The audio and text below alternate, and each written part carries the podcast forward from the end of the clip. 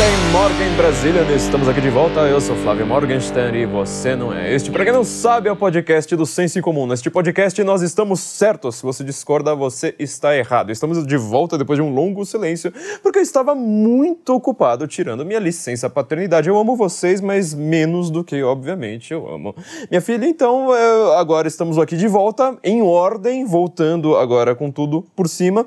E para melhorar, para assim, não ser só aquela voltinha mais borocochô, vamos voltar agora em grande estilo com o nosso grande sucesso de público e de crítica do ano passado. Está aqui de volta comigo ninguém mais, ninguém menos do que Natália Suman. Como você está, Natália? Tudo certo, é um prazer estar aqui Exceto estar em São Paulo. ah, São Paulo é uma cidade maravilhosa. É, tá. Melhor do que o Rio. Não, isso é fácil. melhor que Rio e melhor que Brasília, tipo, o resto do mundo é, mas... É... Tá, tá, feliz aqui? Muito, muito tá feliz. E é bom estar de novo com vocês. Você está aqui para dar um monte de aulas, que você está dando cursos, aulas e tudo mais. Isso, aulas sobre Platão e sobre beleza. Uau, são dois.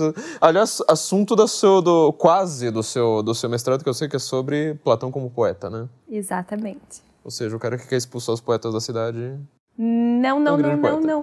Ele quer que volte a grandeza dos poetas, poetas que conhecem formas e não só conteúdos baixos, digamos Ou seja, assim. mais ou menos como você fala assim, nossa, eu quero expulsar os, uh, os artistas, celebridades da cidade e voltar a ter música clássica, assim. Isso agora também com cultura popular. Não esqueçamos que ele estava ali analisando a Odisseia, que hoje é erudito, mas grande parte do que tomamos como erudito já foi popular um dia. Então ali a gente poderia falar de um analisar, sei lá, Dragon Ball e as coisas que eu faço ali no Instagram. Aliás, não deixem de seguir a página da Natália no Instagram. Natália, como é que é? Arroba Arroba Natália Suma. Arroba Natália Suma. Suma, é tudo S-U-L-M-A-N, né? Certinho assim. É, porque ela faz as grandes análises culturais que eu sempre quis fazer aqui, muito mais interessantes do que ficar falando a respeito de política. Eu só quero comentar com vocês antes, tá? A gente tá de volta aqui a gente está com a formação no ar, nós voltamos com a formação antes, tá? Estou gravando as aulas da formação ali. É... Vamos ver se a gente consegue gravar hoje, por sinal, né? vou estar com a mesma roupa e tudo mais. É... Mas a gente está tá, tá gravando as aulas da formação antes, voltamos com a formação antes, estamos voltando com o podcast agora. Não voltamos com as lives ainda e não voltaremos ainda neste mês, tá? Deixar bem claro, porque as lives estão num horário meio proibitivo, a gente sabe como é que é este horário, né? Para quem está com recém-nascida se esguelando em casa.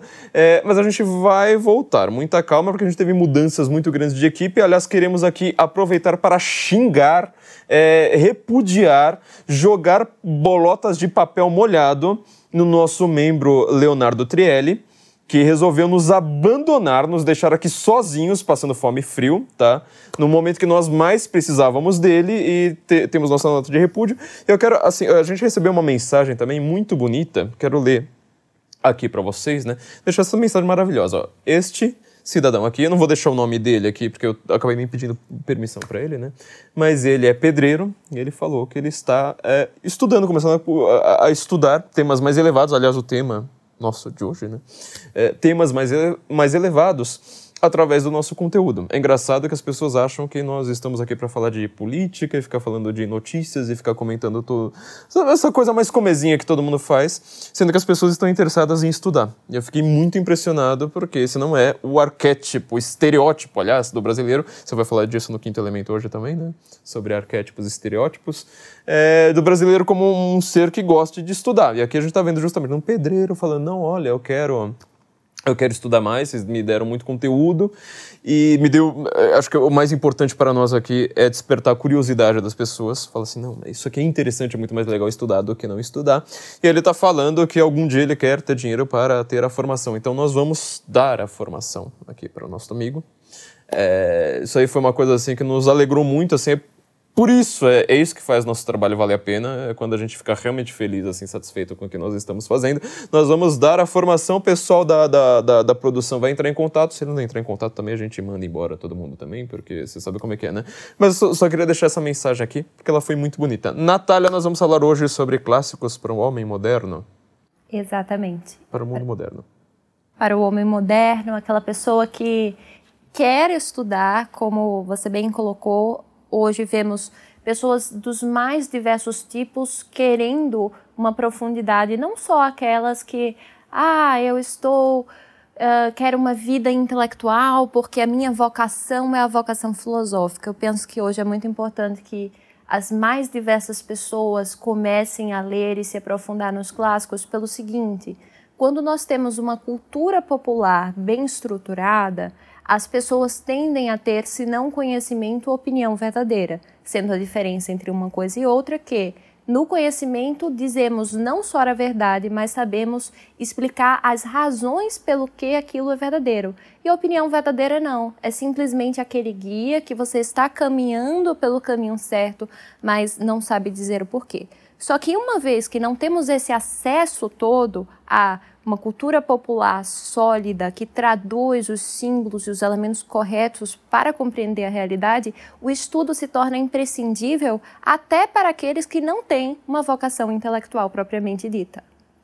Você falou agora há pouco, uh, deu, deu, até como exemplo Dragon Ball, são os únicos posts seus que eu não entendo porque eu não vi assistir Dragon Ball. Mas é, nós temos então uma cultura que ela está pouco preocupada com as razões, eu acho é, ela fala muito. A gente está, na verdade, numa era de hiperinformação, bem ao contrário do que as pessoas dizem, né? ou seja, as pessoas estão lendo cada vez mais, estão ficando cada vez mais estúpidas e cada vez com menos cultura, mas passou o dia inteiro lendo no celular. Elas não leem livros, mas estão assim, todo mundo tá, tá lendo no, no, no metrô, no ônibus, mas é uma cultura que ela não dá as razões, que ela faz você seguir a manada. É, a gente pode partir deste pressuposto, assim, sabe, de, de, de uma cultura é, com, com, uma cultura popular, deixando bem claro que é uma cultura popular que, que, é, que tenha este, essa capacidade de reflexão. A gente já teve outros momentos na humanidade que a cultura popular ela elevava as pessoas ao invés de puxá-las para baixo. Claro, e hoje eu acho que o problema mais do que não dar as razões é que a gente vê narrativas totalmente estereotipadas e com um fim político. Então já é uma corrupção por trás daquelas histórias que é em última instância para cumprir uma dada agenda de modificar o comportamento e o imaginário da população. Então é um problema ainda pior do que a superficialidade. Antes estivéssemos tratando apenas, ah, não temos mais um Shakespeare, não temos mais um Homero, e estamos aqui com aquela música, sei lá, Admirável Gado Novo. Tudo bem, tudo bem. Mas há ainda um problema pior, que é o que a gente vê nas princesas da Disney, por exemplo. Só para citar um caso, Antes tínhamos a história da Rapunzel, em que o príncipe salvava a princesa, sendo que aqui há vários símbolos por trás. A princesa representa a alma humana em seu estado de ingenuidade e que pode, consequentemente, cair em fáceis tentações, como vemos ali com a Branca de Neve.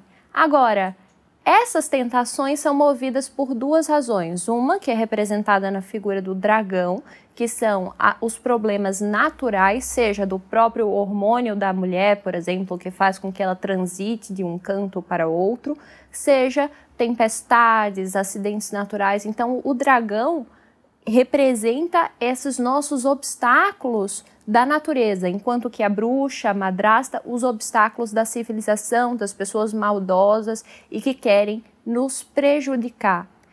Então, há um rico simbolismo nessas histórias, nesses contos folclóricos populares, contos de fada.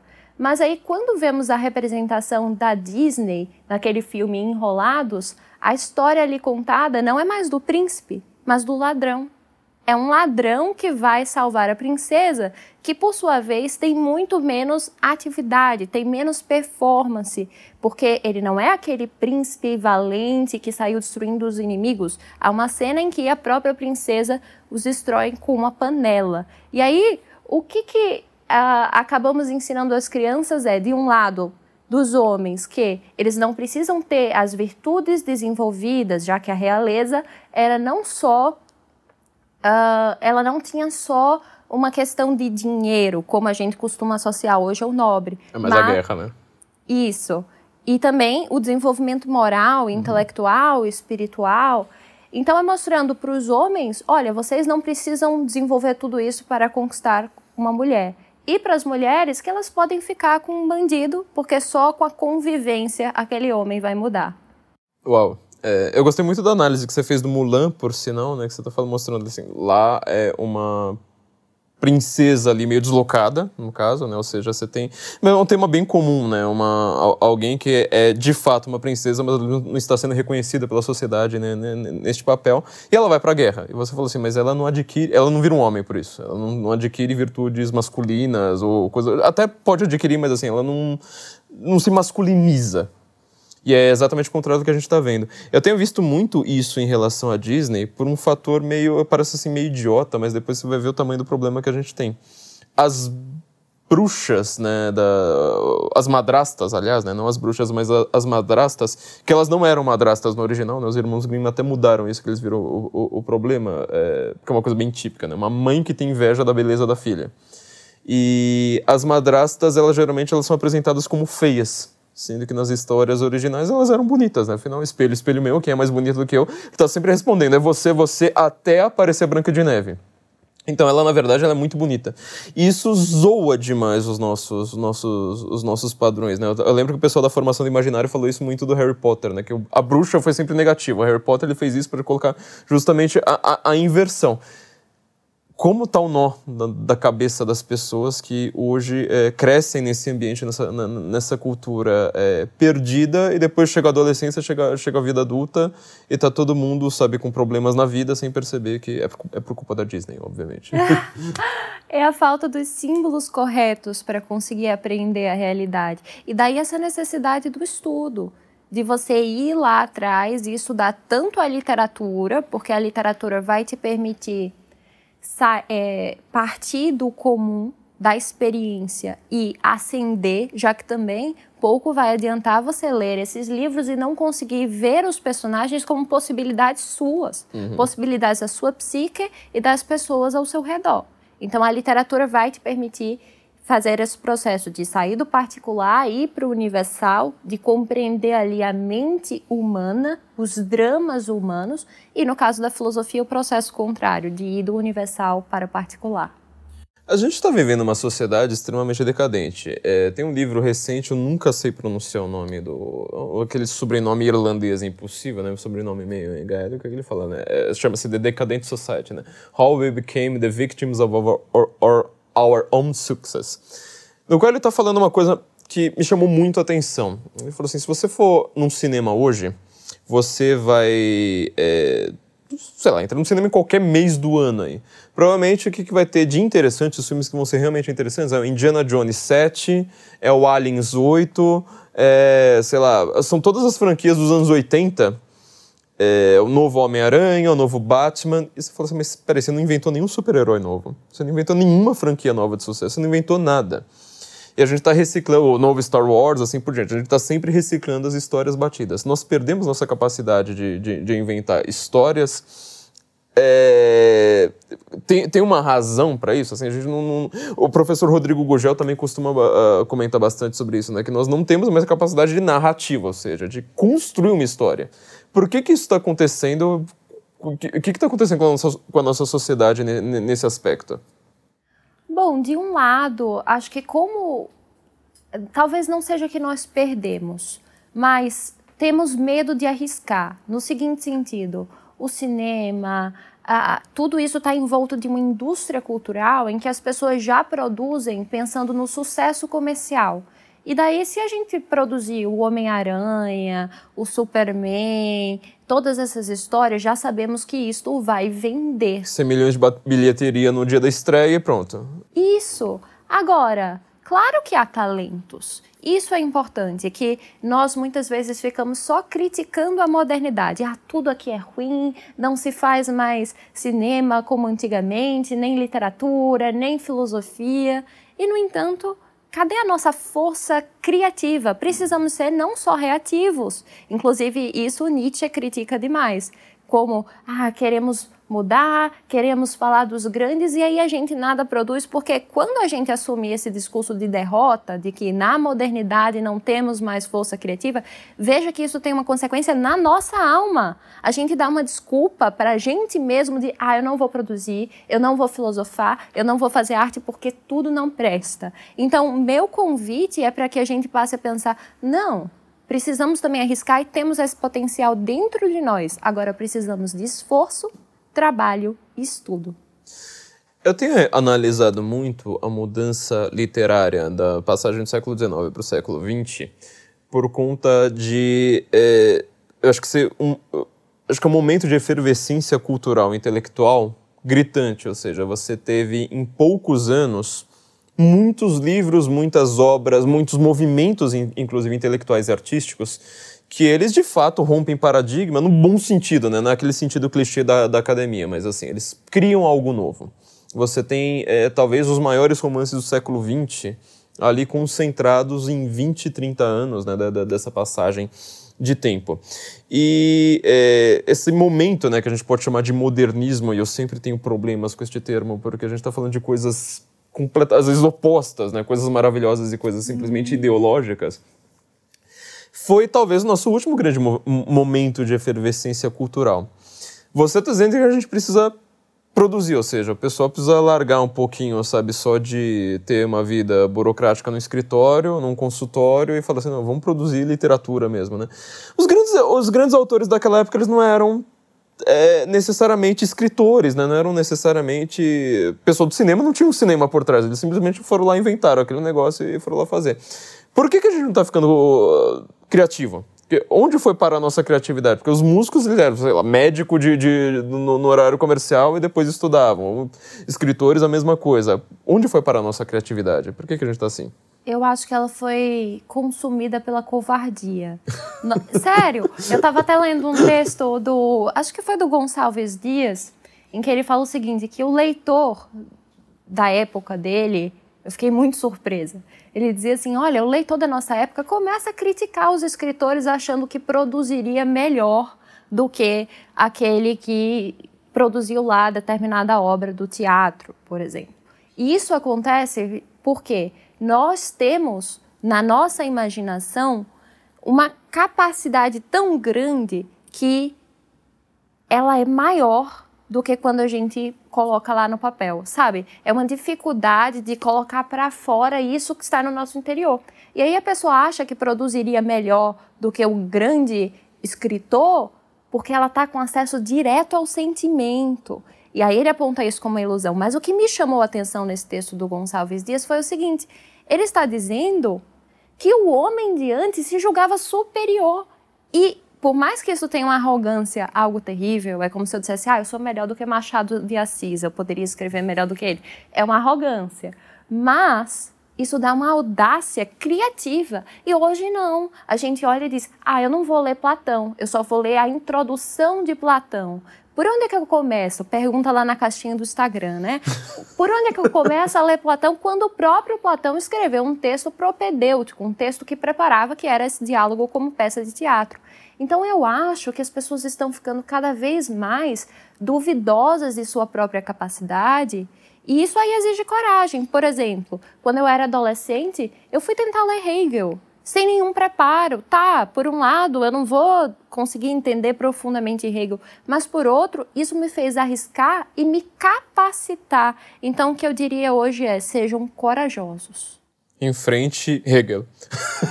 em frente à fenomenologia do espírito ali, que você vai sair doido, mas se enfrentou, você pelo menos fez alguma coisa. É, as pessoas têm medo. Não precisa ser um Hegel. As pessoas têm medo de ler Odisseia quando criancinhas gregas estavam lendo Odisseia. Elas têm medo de ler a Divina Comédia. Tudo bem, tem um, um rico simbolismo ali, mas nada que o Google, algumas pesquisas não vão te ajudar a penetrar naquilo. Então, o jovem hoje, ele é muito covarde, enquanto paradoxalmente ele que se diz corajoso, liberdade, mas ele é livre para quê? Para expressar o vazio que está em seu interior, mas não para se preencher.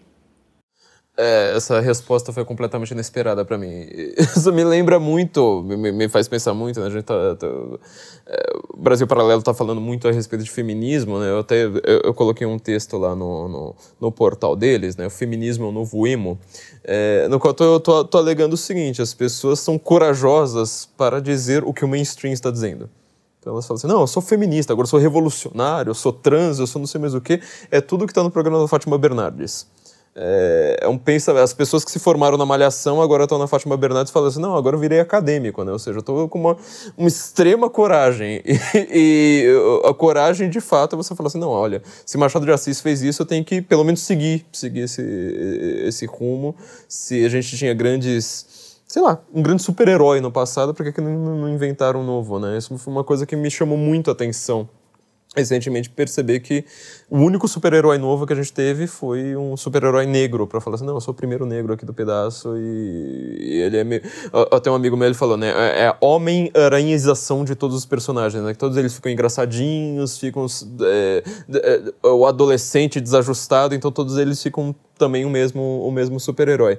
É, eu queria, então, né, para não fazer aquela pergunta de caixinha, né? Tipo, por onde que a gente começa a ler os clássicos? Só uma coisa antes, por que, que você ficou surpreso com a resposta?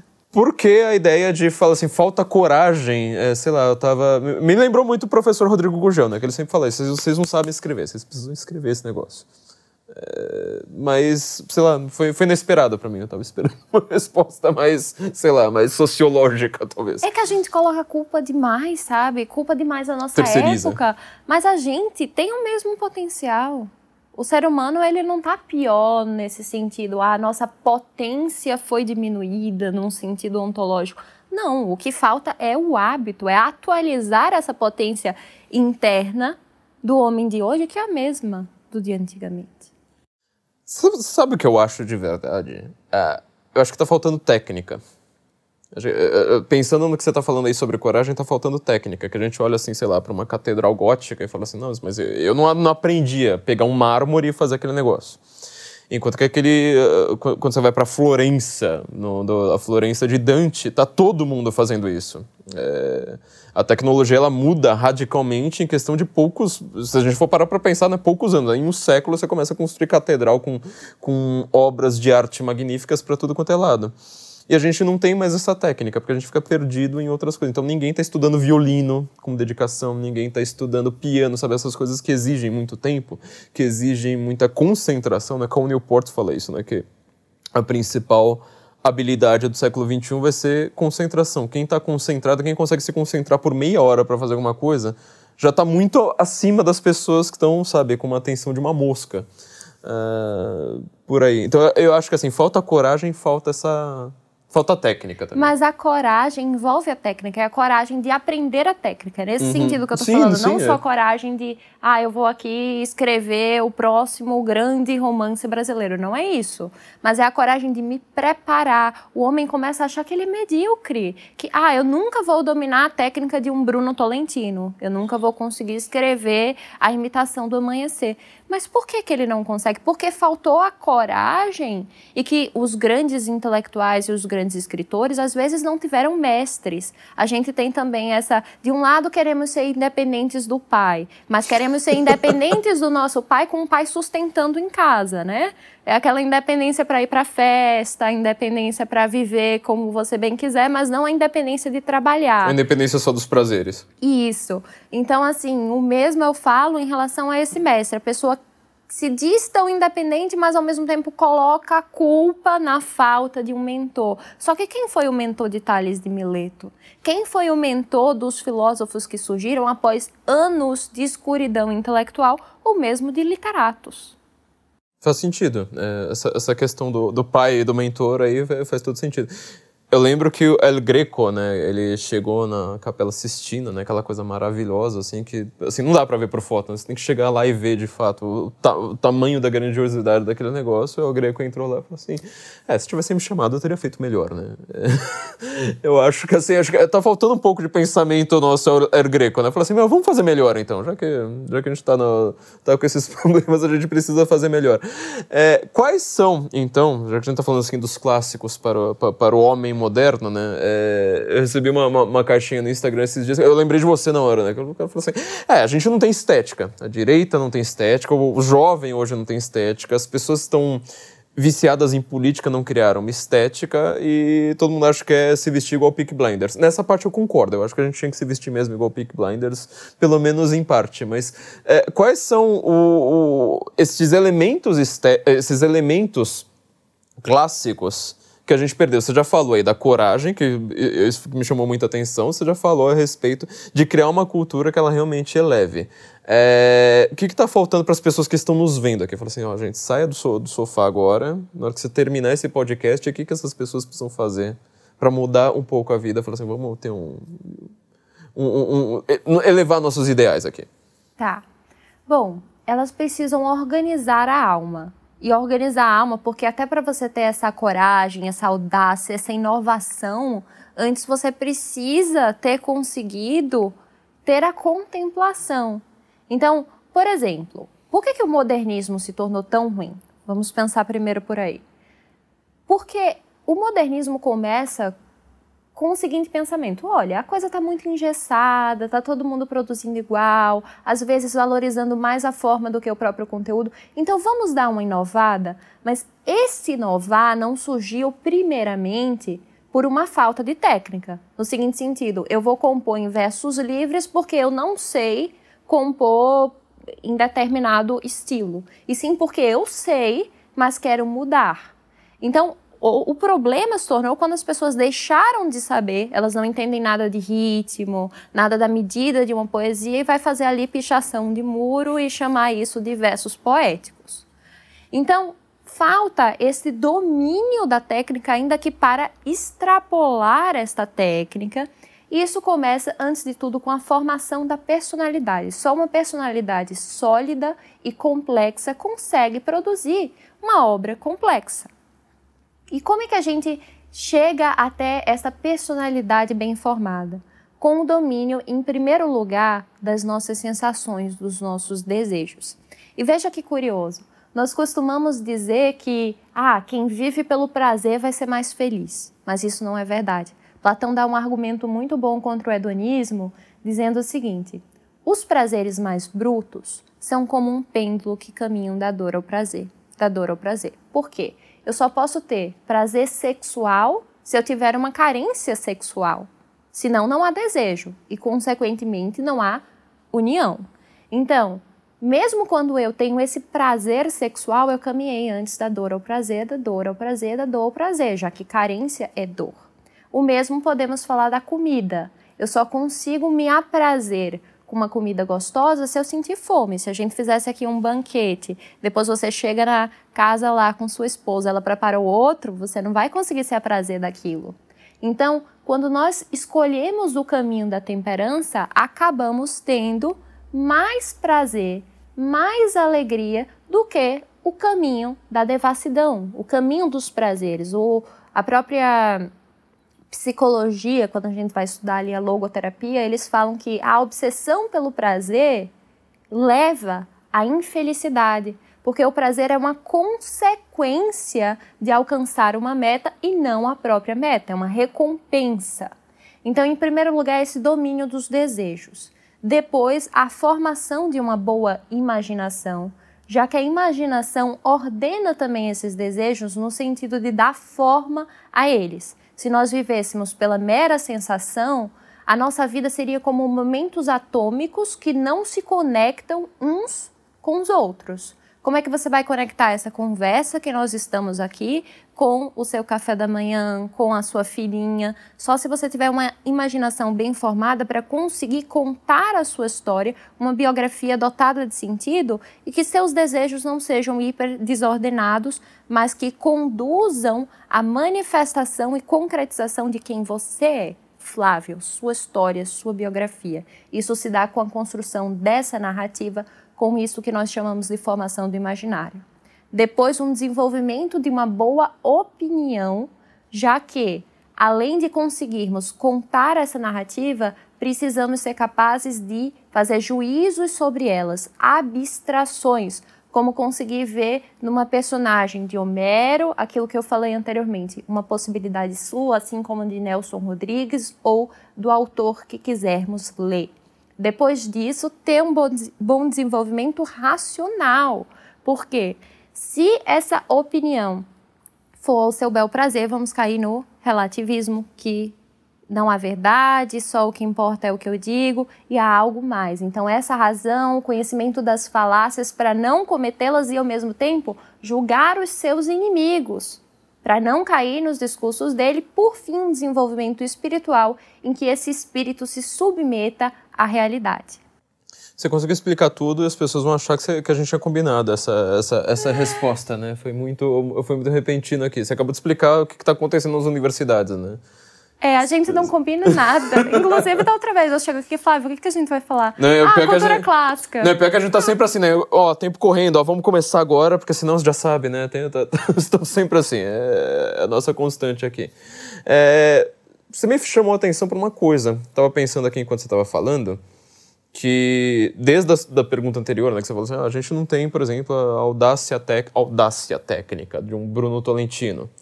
É, mas ao mesmo tempo também as pessoas não estão, já que você está falando de ordenação da vida, eu tenho falado muito isso dentro da formação. Eu comecei a formação falando, meu, primeiro você precisa organizar seu tempo, você precisa organizar sua rotina.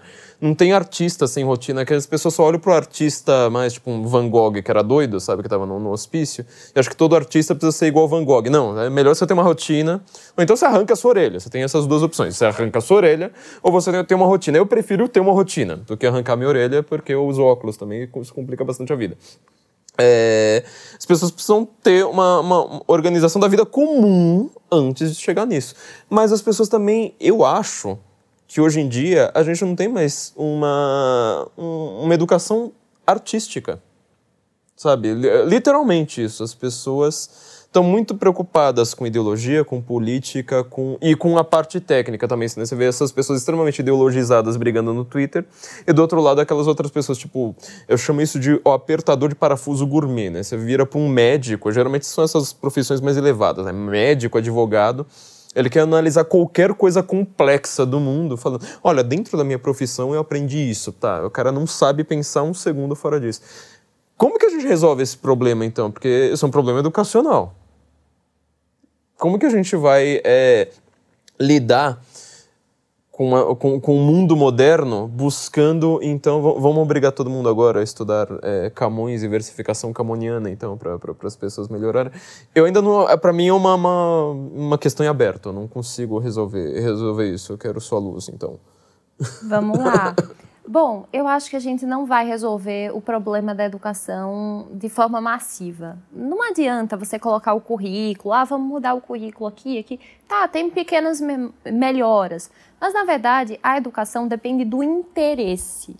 Platão, por exemplo, ele tinha um currículo na academia, mas antes de você poder cumprir esse currículo, você precisava ter o Eros. Platão não tinha essa ilusão de, ah, vamos filosofar com todo mundo. Não, vamos filosofar com quem quer. A distinção não é, ah, porque você ganha X, Y ou Z. Não. Você pode ser pobre, pode ser mulher, pode ser o que você quiser, mas você tem que ter esse desejo. Então, a gente não vai resolver o problema da educação com a medida do governo. Isso de cima para baixo, de colocar lá o secretário, o Ministério da Educação, e a partir de agora todo mundo erudito, todo mundo tem esse poder criativo. Não. Agora, isso vai vir desse esforço. E aí a gente tem uma vantagem hoje com a internet, que é o acesso aos mais diversos professores. Você se identifica com aquele, você quer seguir aquele caminho, você vai lá, consegue se matricular num curso.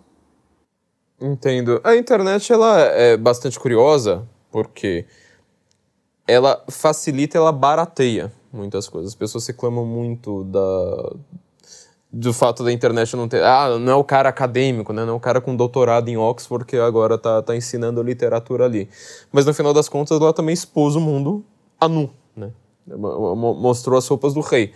Porque o que boa parte da. da comparar o, o que é uma aula, sei lá, de filosofia numa universidade, com as grandes pessoas que estão falando de filosofia na internet, você fala assim, hum, tá, eu já entendi, eu preciso pegar o, pegar o currículo ali, mas eu vou aprender é, em outro lugar. É, a gente consegue, então, ter esses ideais clássicos? Vamos voltar a ter um ideal clássico pela internet? Vai ser só pelas redes sociais ou será que a gente tem alguma estratégia aqui, sabe? Um, um modo ordenado para isso?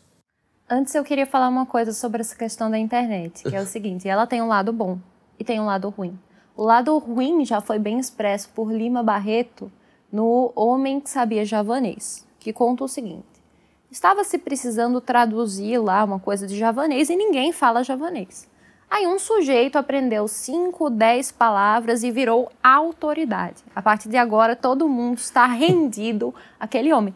Isso acontece muito na internet. A gente tem essa carência da educação. Aí, de repente, o sujeito que leu 10 livros sobre um assunto que pouquíssima gente conhece se coloca lá como o curso de formação da vida intelectual que você vai sair daqui sabendo algo maravilhoso e cometendo até aquilo que se chama de falácia do escorregador, que é a seguinte: você coloca, ah, você, se você não se matricular, o Brasil tem muito analfabeto funcional. Se você não se matricular no meu curso, você nunca vai sair disso. Isso é uma falácia, a falácia do escorregador. Então a internet abre o espaço para esse tipo de coisa, para falsas autoridades. Hoje em dia todo mundo é um expert. Basta ter um sujeito lá da do como é que se chama? Nossa, me deu um branco do marketing digital. Ah, sim. Tem lá o, o marqueteiro e aí todo mundo é um expert. Isso é terrível na internet. Mas por outro lado, ela permite que pessoas que não tenham diploma ou então que estariam reclusas numa universidade, que muitas vezes tira esse poder criativo, porque o sujeito tem que construir muito artigo, tem que escrever demais e por mais que ele seja bom, por mais que ele seja bem informado, porque a gente também tem excelentes professores, eu mesma tive professores maravilhosos na universidade em que estudei mas às vezes ele não consegue escrever com uma grandeza, unindo conteúdo e forma pela velocidade. A gente, pouca gente escreve um artigo como o do Donald Schuller, que era um acadêmico, escrevia com beleza porque era também tradutor, escritor, mas essa velocidade da gente construir artigos, principalmente na, na, parte de humanas, com a mesma velocidade de exatas, faz com que aqueles artigos tenham uma linguagem truncada. E na internet a gente tem essa possibilidade do engrandecimento e de aprender com esses professores. Em relação ao currículo que você me perguntou, eu penso que não tem apenas um, sabe? Há várias possibilidades do currículo. O Platão dizia que a educação começa com ginástica para o corpo, para as pessoas não ficarem frouxas, porque aquela, aquele homem que está embevecido de poesia, ele pode se tornar muito sensível, essa sensibilidade é maravilhosa, porque Precisamos de doçura para conhecer a verdade. Aquela pessoa amargurada, sabe o Cioran? Está lá. olha, super amargurado, amargurado, amargurado, numa angústia, numa angústia, numa angústia, você vai ficar com um ressentimento tão grande que você não vai conhecer a verdade. A própria metafísica, a gente precisa dessa abertura, desse amor no coração. Então a poesia é maravilhosa para isso. Mas se ficarmos muito em poesia, sem ginástica, sem força, o que, que vai acontecer? Fraqueza. E a fraqueza física vem junto de uma fraqueza anímica. Então, este começava sendo o currículo de Platão, e depois você ia estudar as matemáticas, as disciplinas filosóficas e poesia, digo aqui, a literatura como um todo. E acho que é um bom currículo. É bench press com Platão. Acho que tem que ser assim, né? Bench press e depois fazer versificação numérica. Acho que seria um bom, um, um bom começo para as pessoas. Nós na formação não fazemos isso, porque a gente não vende o curso, pelo menos falando que se você não, não, não, não fizer o curso, você vai ficar completamente analfabeto. Você vai nos deixar pobres, o que é um argumento muito mais adequado, eu acho. Eu, eu acho que as pessoas precisavam realmente né, colocar um pouco a mão na consciência e pensar mais no nosso bolso. Eu acho que isso é um excelente argumento para a formação. Mas a, a, a gente não está com o carrinho aberto, mas a gente deixa aqui, né, formaçãocienciacomum.com.br para as pessoas ficarem no, no na, na, na, na, na sala de espera aqui, né? Depois a gente serve uns bolinhos lá, vai ver o que, que a gente faz para tudo isso. O que é interessante agora, para a gente falar assim da, da, da modernidade, é que, é, como você falou, a gente está numa era de sujeitos atomizados, em que cada um é expert, né, especialista numa coisa só e quer enxergar o mundo inteiro através da sua especialidade. Eu tenho falado bastante, inclusive até dentro da formação, que as pessoas precisam assim, escolha pelo menos mais de uma área, sabe? Se você é médico, vai estudar poesia. Se você é, sei lá, é, advogado, vai estudar uma coisa, sabe, nada a ver. Isso aí é.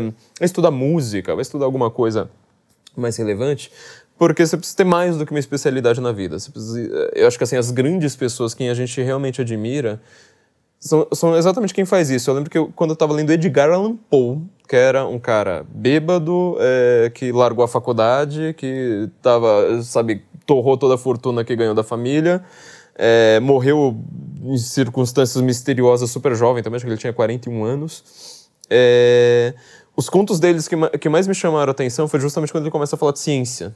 Quer dizer, eu tô lendo um cara que ele não é um cientista, ele está aplicando a ciência de, um, de uma maneira artística e, e coisas desse tipo.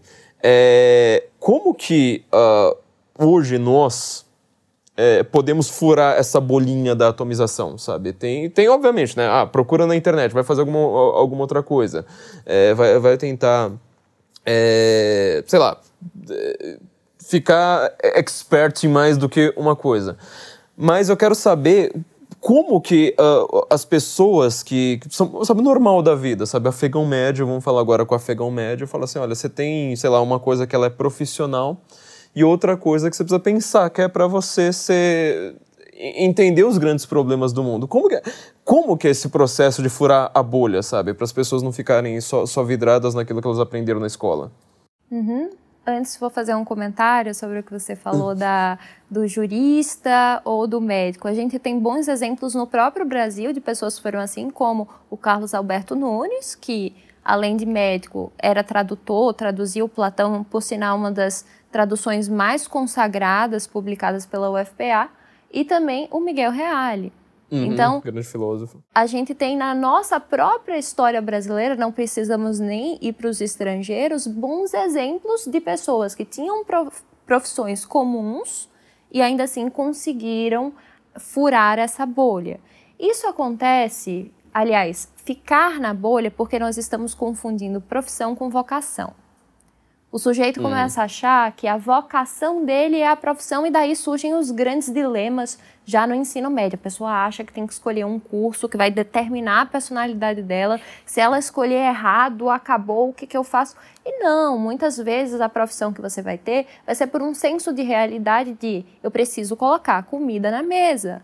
E até tem do outro lado o intelectual que acha que, ah, eu sou um artista maravilhoso e não sou reconhecido, estou aqui na pobreza porque o Estado não quer financiar a minha arte ou as pessoas não valorizam a cultura. Isso não é verdade. É apenas porque você não pode transferir a sua responsabilidade de autossustento e manutenção da sua existência, do básico, para outrem, seja o Estado, sejam seus pais. Então, a, a profissão muitas vezes não está junto da sua vocação. Isso é interessante pensar. Claro, às vezes está. Agora, é uma vocação que tem que ser transfigurada. Vamos retornar à Bíblia. Tinham ali simples pescadores que se tornaram pescadores de homens. Então, não foi preciso que ele fosse lá para o alto para cumprir a sua vocação, ele simplesmente transfigurou aquilo, tá? Agora, bom, na maioria dos casos, a, a profissão não vai dizer respeito à sua vocação. E a sua vocação é, em primeiro lugar, se tornar uma personalidade, se tornar quem você é. Conhece-te a ti mesmo e conhecerás o universo inteiro, porque somos o microcosmo que tem lá fora, tem dentro de nós. E essa cultura clássica é o que vai te dar a base para o autoconhecimento e, além do autoconhecimento, para a expressão do que está no teu interior. Porque muitas vezes nós vamos ver pessoas que não conseguem falar o que está aqui dentro e aí há problemas em relacionamento. Quantos casamentos não acabam? Porque não há comunicação entre o casal. A mulher tem um funcionamento diferente do homem, não consegue dizer o que ela quer e o homem não consegue dizer como ele funciona. Ou na, nos relacionamentos ou na própria profissão. Por exemplo, numa entrevista de emprego, você não saber se posicionar, não saber falar. Então, antes de tudo, a gente precisa formar a nossa personalidade, que vai dizer respeito a, em primeiro lugar, ter esse senso prático, Você não pode se colocar como intelectual se você está no mundo da lua, se você acha que o que interessa aqui são as minhas pinturas e é o meu Platão, que, enfim, eu tô aqui, eu não conheço nada da vida, eu sou deslocado, mas eu sei falar o que é metaxi, o que é anamnese, o que é Aufheben no alemão e o que é qualquer outra coisa. Não é por aí. Então, em primeiro lugar, é ter esse senso de realidade, não ser uma pessoa sentimentalista, não ser uma pessoa vitimista e conseguir se posicionar no mundo com o seu ganha-pão e com as suas atividades diárias. Aquilo que diz o Jordan Peterson, antes de tudo, arrume o seu quarto, antes de querer mudar o mundo ou antes de querer escrever a nova Divina Comédia. É meio que Raskolnikov, né? Aquela coisa, né? Nossa, como eu sou extraordinário. E no final das contas você fala assim, tá, mas e a sua vida? O que, que você fez? E ele, no final das contas, ele não tem nada além de dizer que ele é, que ele é extraordinário. É, falando nisso, ó, a gente já falou de Grécia Antiga, Antigo Testamento aqui, e foi tudo culpa da Natália, eu não tinha falado absolutamente nada. Já que a gente tá falando nisso, quero voltar um tema lá do, do, do começo. A gente teve uma arte moderna, uma boa arte moderna, antes do modernismo ter virado esse fuzuê que foi, que foi tudo, no qual você estava justamente pegando elementos clássicos e aplicando ao mundo moderno. Dostoiévski, de certa forma, ele fez isso. É, acho que um dos grandes livros modernos, assim, que tem também um grande racha uh, a partir dele, a gente pode citar como exemplo o Werther do, do Goethe, né, que é um cara completamente sentimental, mas que está lá com a, com Odisseia na mão, né? Ele está querendo que, é, quebrar paradigmas e mostrar isso. Para quem está então com, com esse medinho de sempre, né, que sempre aparece nas nossas caixinhas, né, ah, por onde que eu começo a ler Platão, não sei mais o quê. Vamos lá, é, livros e obras modernas que tenham este elemento, sabe, que fala assim, olha, tem um mundo clássico que a gente precisa resgatar, que ele está sob ruínas e a gente precisa resgatar. Você consegue dar, dar alguns exemplos aqui pra gente? Ai, Flávio. De cabeça, assim, não, quer vamos lá. Pra lista? Não, eu não quero lista. Não, não, eu quero não, não quero lista. Eu quero alguns exemplos. Porque, ó, só, o caso do Werther, acho que ele é muito, muito é, sintomático, apesar de eu achar o livro insuportável de chato. Mas a gente, os grandes, os grandes livros modernos, acho que quase todos, eles têm este elemento, sabe, de falar assim, olha, existe um mundo em desordem e nós estamos tentando buscar ordem e no final das contas tem algum problema, inclusive, com, com nós mesmos. Né? O Raskolnikov está tentando buscar uma ordem e o que ele consegue fazer mesmo é um assassinato.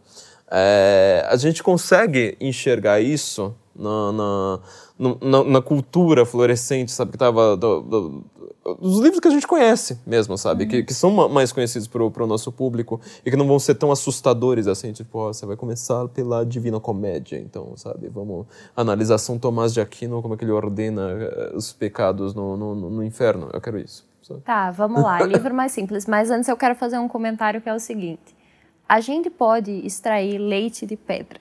Eu lembro, eu nunca esqueci disso. Tem uma entrevista da Clarice Lispector. Eu sei que muita gente critica a Clarice, mas eu gosto dela. Eu só acho ela hermética, mas tudo bem. Mas ela é hermética para ela própria, então. Hum, isso.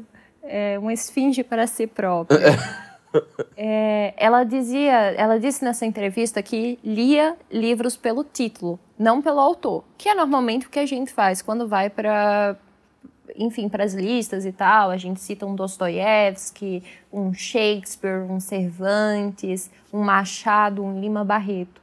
E Clarice escolhia os livros pelo título. Claro que é diferente hoje eu escolher um livro pelo título e antigamente, porque como antigamente você dependia de uma editora, normalmente a editora publicava coisas boas. Hoje em dia qualquer um pode publicar o seu livro e se a gente for escolher pelo título é capaz de ler uhum. muita besteira.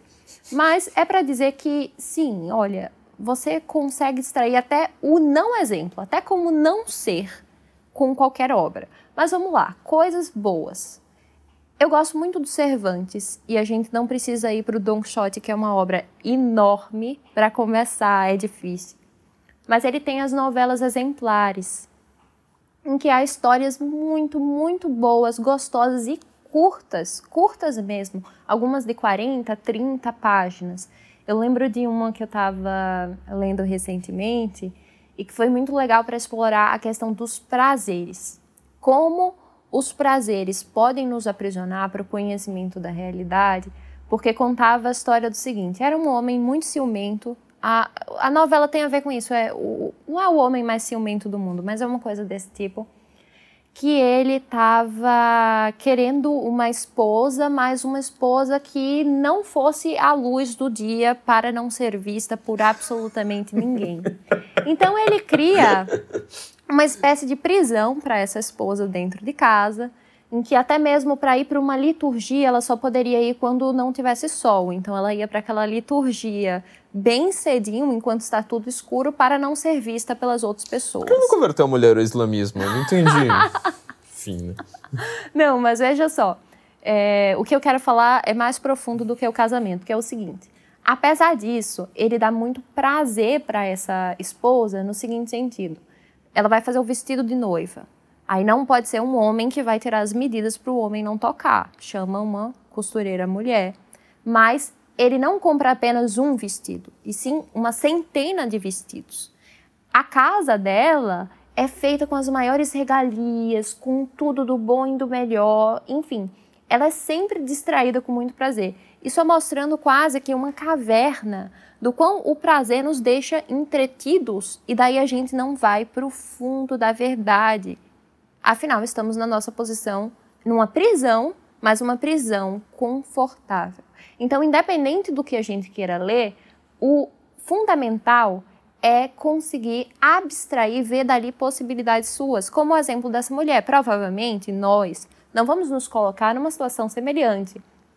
Principalmente se você for um homem, até porque há alguns conservadores caricatos que hoje em dia têm tratado a mulher mais ou menos dessa forma. Eu estava até conversando com os meninos uh, do Quinto Elemento e eu contei a história de um conservador com quem eu saí que não deixava eu escolher o sabor da minha comida. Ah, claro. Ele... É tradicionalismo isso aí, gente. Isso. Então, é, é, é um exemplo de dizer, tá, a maioria das pessoas não vão ser colocadas numa situação parecida, mas você, quando ler uma obra literária, tem que encontrar naquele personagem uma possibilidade sua.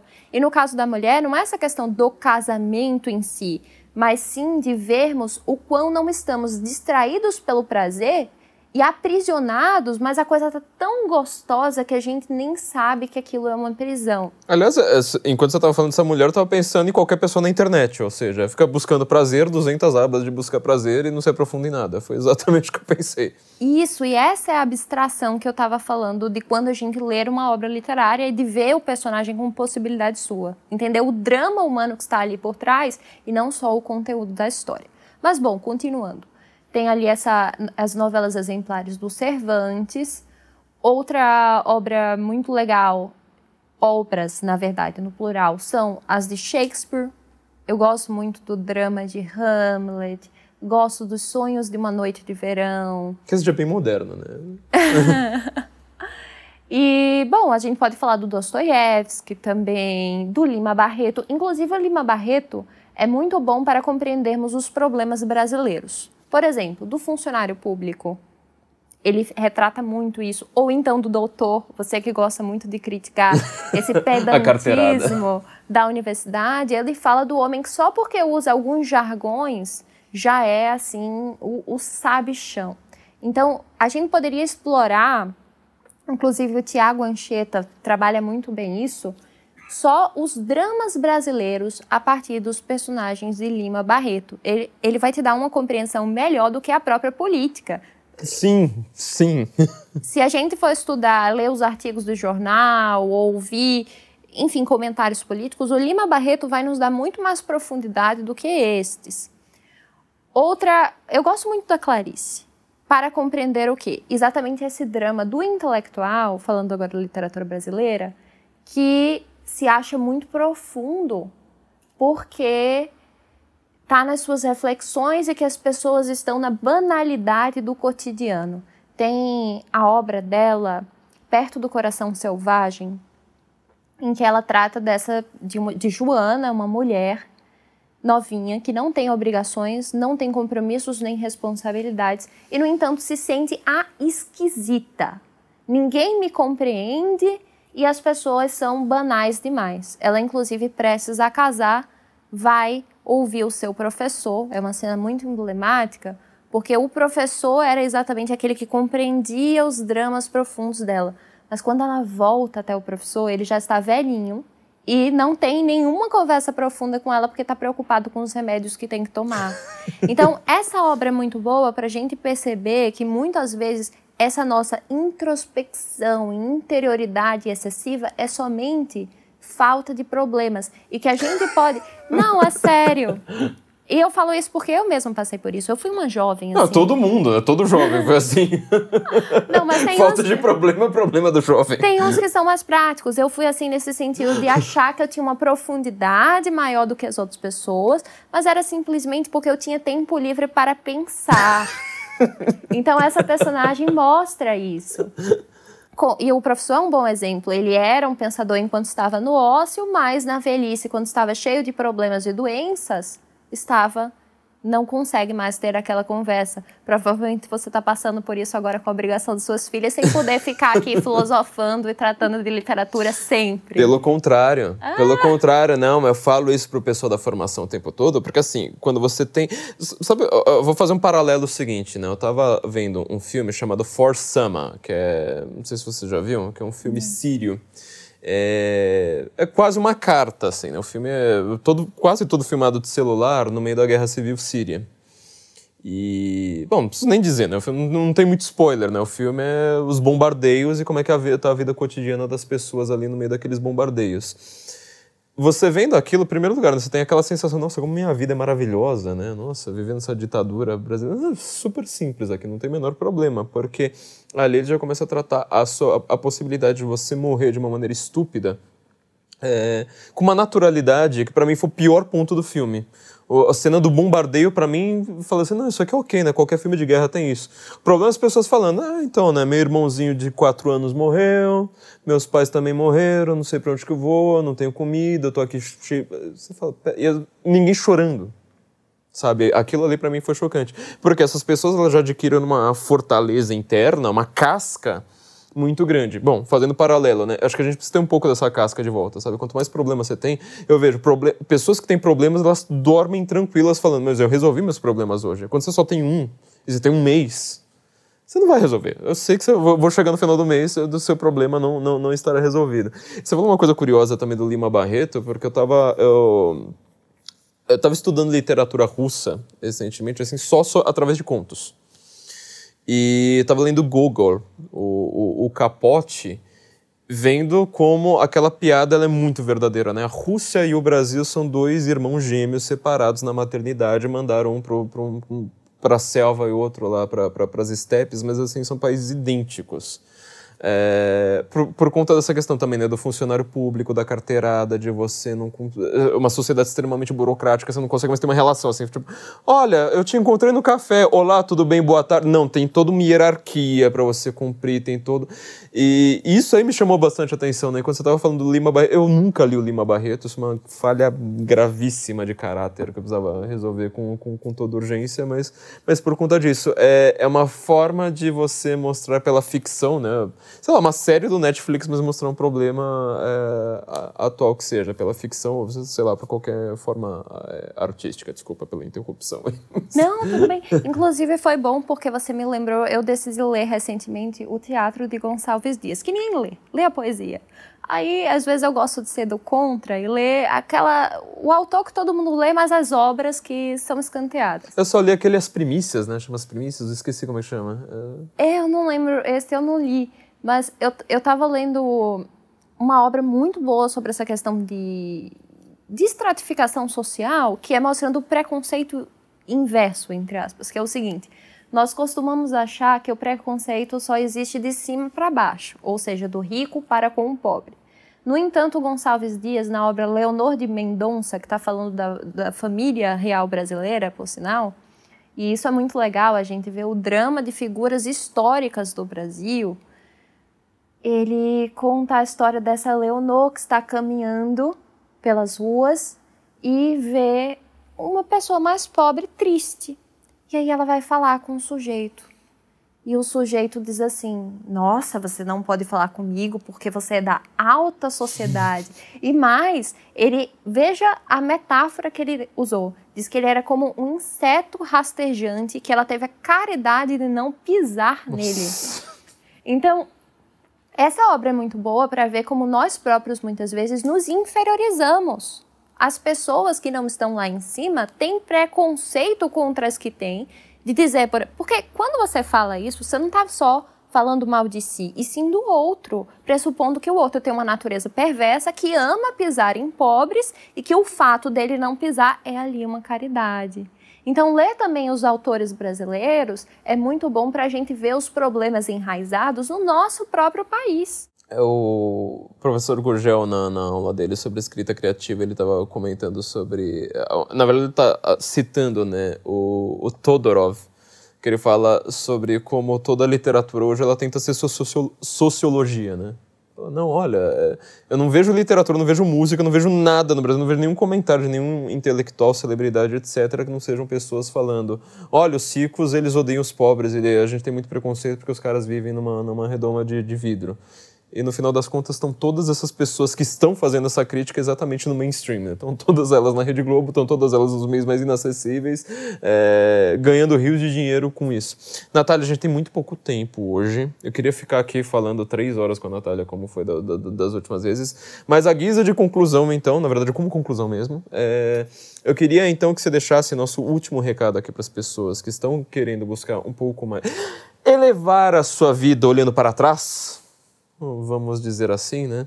É, não é aquela resposta típica de Instagram, né? o que, que você vai ler, por onde você começa, etc. Mas fala assim, olha, a gente está com um problema aqui intelectual, artístico, cultural, talvez até político, se for para colocar, mas a gente não quer entrar Pessoal nessa área. Também. Pessoal. É, era onde que eu, que eu queria... Vamos, vamos confluir pro, pro, pro pessoal. É, o que, que as pessoas é, que, que, que, estão nos vendo, elas têm que ter em mente agora em relação a essa, esse diagnóstico que a gente deu? E como você começa, tá? Tem, tem até a metáfora do, do, do, Jordan Peters, né? Arrume sua cama. Desenvolva isso porque as pessoas precisam ter um, um, pouco mais de clareza prática aqui, então. Do dia a dia, então, Isso, pode fala. ser. Tá, em primeiro lugar, é reconhecer que você é o sujeito principal da sua própria história. Então saiamos daquela ideia ridícula de que o homem é determinado pelo meio é. e que estamos na modernidade, a pior época da história, época que não tem criatividade, nem filosofia, nenhuma arte presta e vamos ficar aqui reclamando, reclamando, reclamando. Pare de reclamar ah. e comece e comece essa parte de reclamar foi me pegou, mas enfim. É. Tá. Vou, vou, tentar. Não, você tem um papel de influenciador. de então, reclamar talvez, gourmet. É, talvez você tenha o passe para reclamar, tá, porque passe. você está fazendo, você está apontando para as pessoas verem um problema. Eu tá, tenho passe para reclamar. Flávia tem o passe tá, da Natália. Eu tenho. OK. Não, parem de reclamar vocês e me, me ouçam reclamando, é, é já isso. Já tem gente demais reclamando. Esse é o ponto. Não, mas isso aí é sério. Eu não tô falando isso só por uma amizade, saindo lá naquela, naquele problema que Lima Barreto aponta, né, do corporativismo aqui da classe dos da classe intelectual. Não, né? não é isso, não é isso. De verdade. É o seguinte, a gente precisa da reclamação, sim. Só que a gente produziu já muitas obras de críticas ao mundo moderno e que isso é importante porque essa luz que você lança na reclamação faz com que as pessoas vejam coisas que elas não veriam. Talvez eu mesma não veria qual era o problema do relativismo, o problema do sentimentalismo, se não houvesse essas pessoas que estão ali para reclamar. O problema é que quando todo mundo começa a reclamar. Tá entendendo qual é o que, que eu aponto hoje? É isso que hoje tá todo mundo reclamando. Tem que ter gente reclamando, deixa Flávio reclamar, mas tem que Pronto, ter gente produzindo também. Tá. Então é isso deixar de lado essa ideia de que o homem é escravo do meio, produto do meio. O Ortega y Gasset é muito bom para a gente compreender isso. Ele mostra que nós temos que fazer a reabsorção das circunstâncias. Então, tá, também não somos lá os anjos contemplando a criação lá em cima no céu, que não estamos diante do mundo moderno, dos problemas do mundo moderno e das nossas circunstâncias. Não. Mas podemos recriar. Ao mesmo tempo que somos influenciados por ela, influenciamos o entorno também e podemos daí reerguer pontos de luz. Então é isso. E para seguir esse caminho tem que ter a coragem de começar a estudar os elementos técnicos, aquilo que você falou. Então estudar a métrica, estu se você quiser produzir poesia, claro Mas, se você quiser simplesmente ser um homem comum, construir essa sua vida prática, em primeiro lugar, que é o terreno diante do qual tudo mais vai surgir, ter o seu trabalho, ter a sua temperança. Se você estiver muito bagunçado, fazer uma terapia, às vezes é necessário. Porque tem problema que a gente não resolve sozinho. Por exemplo, os jovens estão cada vez mais depressivos e ansiosos. Diante de problemas clínicos, não tem Homero que resolva. Você vai precisar de um bom terapeuta e, agora, claro, um terapeuta que esteja dentro da sua cosmovisão também, porque tem terapeuta que piora o paciente. Né? Exato, é o que mais você vai ver. Não há filosofia que resiste uma dor de dentes, né, como diz o Dostoiévski, então vá procurar seu médico. É, talvez se você estiver numa crise muito forte, procurar esse médico. E depois de você estratificar, ou durante o processo também, não é um jogo de videogame que, ah, venci aqui a fase prática, vou para a fase teórica. Não. é, pode ser ao, ao longo do tempo, ler bastante literatura e estudar os filósofos mais consagrados para construir aí a opinião dos sábios, agora claro que fazendo um jogo dialético, no seguinte sentido, não adianta só, ah, eu sei o que Platão disse, Aristóteles, Kant, Hegel, Heidegger, e no entanto eu não consigo me posicionar. Você começou a estudar um monte de mentes brilhantes, mas de um modo alheio à sua própria experiência existencial. Existe ali uma ruptura entre a teoria e a prática e mais do que isso, uma confusão de vários teóricos. Então você precisa ter uma mente ativa de conseguir fazer um jogo dialético em que você levanta a opinião dos vários sábios, o que todos esses homens disseram, mas depois você é capaz de fazer a síntese através das demonstrações cabais. Uau! Então nós precisamos ser reclamões gourmet, né? Eu acho que a gente precisa gourmetizar um pouco a nossa vida para a gente estar tá um pouco mais elevado. Natália, uma pena que a gente não consegue fazer hoje um podcast de três horas. Vai ter o quinto elemento também com a Natália. Espero que, que minha, minha equipe aqui no edite na frente, porque eu sei como eles vão passar a perna em mim. É, mas vai ter o quinto elemento com a Natália com um tema sensacional que será os estereótipos dos conservadores. Isso. Não, gente, sério, vai ser o melhor quinto elemento ever, não tenho, não, não, não tenho a menor dúvida, com todo o respeito a todos os outros. Natália, sempre um prazer ter você aqui para a gente comentar sobre isso. Na próxima você já pode pedir música, não que a gente vai obedecer, é claro, né? Mas ó, já temos aqui um. E, ó, lembrando, a gente não vai voltar com as lives ainda por pelo menos um mês, não tem nenhuma clareza em relação a isso. A gente vai tentar resolver todos os problemas do site, porque agora tivemos também um período de vamos dizer, de folga do Felipe Trelli. Estou tirando folga aqui do Felipe. É, é, eu, o Felipe. O Felipe ele anda sorridente esses tempos. Eu não sei por que, que, tá, que anda acontecendo aqui na, na, na vida desse menino. É, então a gente vai resolver os problemas do, do, do, do, do censo, porque, como vocês viram, a gente não estava querendo falar de política, a gente sempre estava falando disso, agora a gente vai oficializar, institucionalizar isso. É, toda a política ficou com o Oeste, né? O Oeste foi lá, comprou minha alma política, está lá com eles. E aqui a gente está, então, cuidando das coisas muito mais é, elevadas, muito mais gourmetizadas. Então vamos colo colocar assim. E todo mundo vai estudar métrica agora. É obrigação de vocês, porque foi assim que o Ocidente começou, com todo mundo estudando métrica. E o Ocidente também foi pro buraco na hora que as pessoas começaram a não entender de métrica. Você reparou nisso? É, as pessoas não entendem mais de métrica, elas acham que o Renato Russo é poeta. É, é foi exatamente isso. Então vamos lá. O recado final da, da, da, da Natália foi esse. Muito obrigado, Natália. Nos vemos então. Sempre que estiver em São Paulo, avisa a gente. Claro, foi um prazer, obrigada. E agora vocês têm um compromisso, hein? Não só ficar na reclamação, mas ir para ação. O conservadorismo brasileiro já reclamou demais. É sério, foi necessário. A gente tem que reclamar. A esquerda estava lá, tinha muita bagunça. Mas agora a gente já sabe. A gente já sabe que o feminismo é ruim. A gente já sabe que o individualismo é ruim, que o sentimentalismo é ruim, que os jovens estão muito emocionais mas está na hora de agir e ir para uma nova fase, que é fase de criação. Todo mundo escrevendo um livro, o Felipe eh, fazendo o álbum dele até o final do ano. Vamos lá, compromisso final aqui de todo mundo. Isso aí. É, fazendo filho e escrevendo um livro. Aproveita aí o tempo de gravidez que dá, dá o tempo certinho para escrever um livro. Muito obrigado, Natália. Então, Guten Morgen a todos e nós nos vemos. Então, não sei quando, mas a gente vai tentar voltar com a nossa regularidade. Muito obrigado a todos. Até mais.